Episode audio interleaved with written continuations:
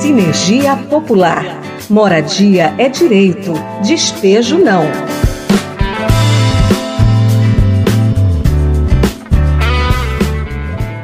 Embora a Constituição Federal assegure o direito à moradia, muitas pessoas, por não conseguirem pagar aluguéis e até mesmo expostas em situação de rua, procuram ocupações e movimentos populares. São esses movimentos que se juntam às organizações para não somente garantir um teto para as pessoas, mas também fortalecer a luta por políticas públicas e oportunidade digna e igualitária para todos. Neste último episódio do Sinergia Popular Moradia Direito Despejo Não, vamos abordar o fortalecimento das articulações de moradia no Brasil. Sinergia Popular. Moradia é direito, despejo não. De início, é preciso compreender como surgiu o processo dos movimentos populares em defesa e direito à moradia digna no país. Quem conta mais sobre essa mobilização é Marcelo Edmundo, da Direção Nacional da Central de Movimentos Populares, CMP.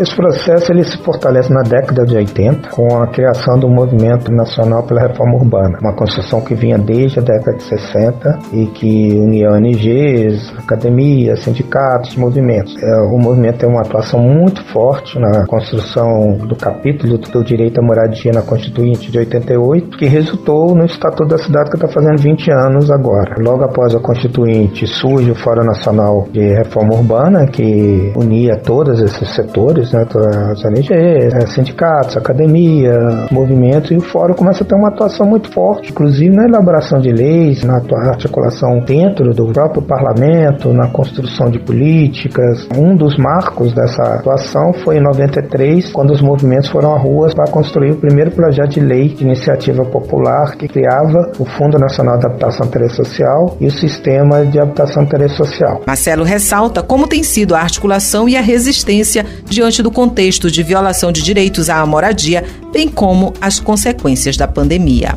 Acredito que a criação da Articulação Nacional de Movimentos Populares Urbanos né, tem fortalecido muito o processo de resistência diante desse trágico cenário que a gente vive, onde os direitos são atacados, não somente o direito à moradia, né, e agravado pela pandemia. A pandemia surgiu no pior momento que o país vive. Ah, e é importante lembrar que sem pandemia a gente estaria na crise também. Mas eu acho que essa articulação fortalece a nossa luta. A gente já lançou documentos a gente constrói ações conjuntas, como foi no dia 4 e 5 de outubro em Brasília, onde realizamos a nossa plenária, e no dia 4 e no dia 5 a gente fez uma mobilização onde o centro era a questão da pandemia, mas sobretudo da moradia. Ah, existem projetos que iniciaram e que não tem mais verba, projetos que estão prontos para as pessoas morarem, o governo não libera o dinheiro. Eu acredito que a gente vive um momento de fortalecimento novamente da luta dos movimentos. Nos dias 4 e 5 de outubro, representantes dos movimentos populares urbanos reuniram em Brasília para a Jornada Nacional de Luta pela Moradia.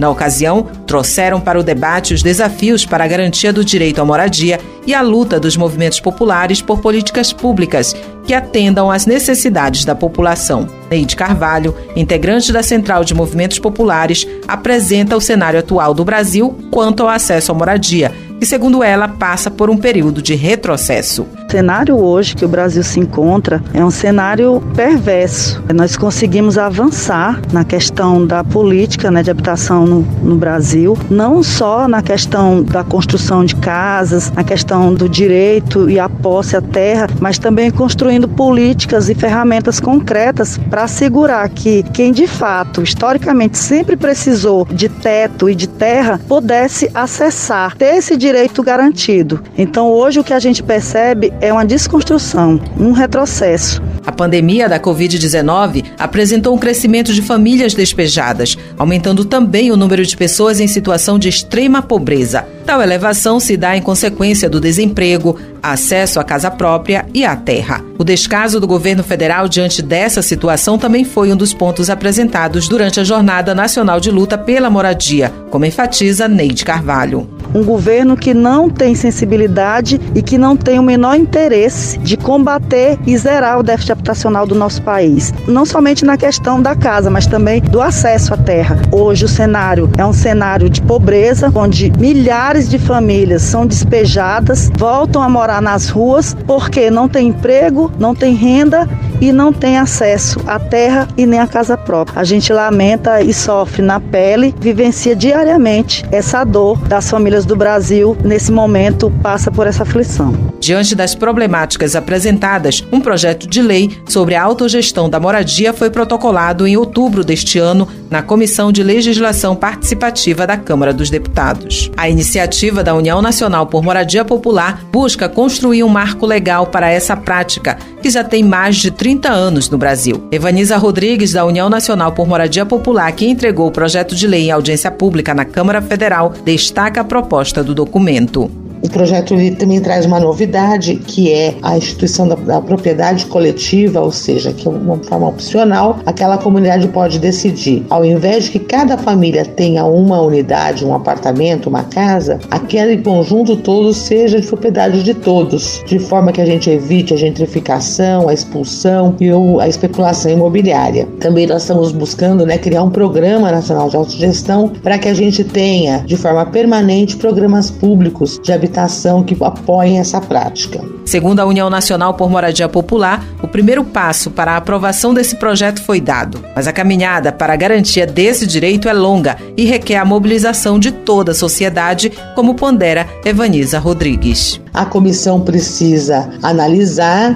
votar vai votar esse relatório e aí o, projeto começa a sua tramitação normal na Câmara, passando pelas comissões, precisa ser aprovado nas comissões que forem designadas, ser aprovada pelo plenário da Câmara e depois segue para o Senado. É uma longa caminhada ainda, mas a gente entende que essa caminhada não é só uma tramitação legislativa normal. Ela precisa de muita mobilização, divulgação, discussão, debate, para que mais que tudo a gente tenha esse conceito de que a população organizada possa interferir nas políticas públicas como uma das formas de atuação. Vamos seguir a terminação no Congresso e também vamos promover seminários, debates nos estados, criar marcos legais municipais e estaduais para garantir a autogestão na habitação. A importância da moradia adequada, a crise habitacional, a desigualdade do direito à moradia para as mulheres, as formas de violências estruturais e institucionalizadas que são vivenciadas nas ocupações, a economia solidária, a precarização do trabalho e o fortalecimento das articulações de moradia no Brasil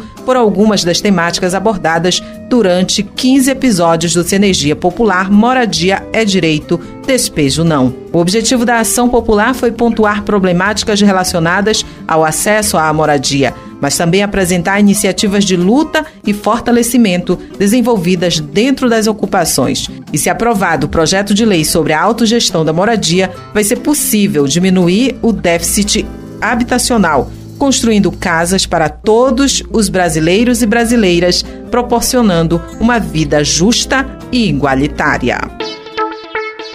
Sinergia Popular.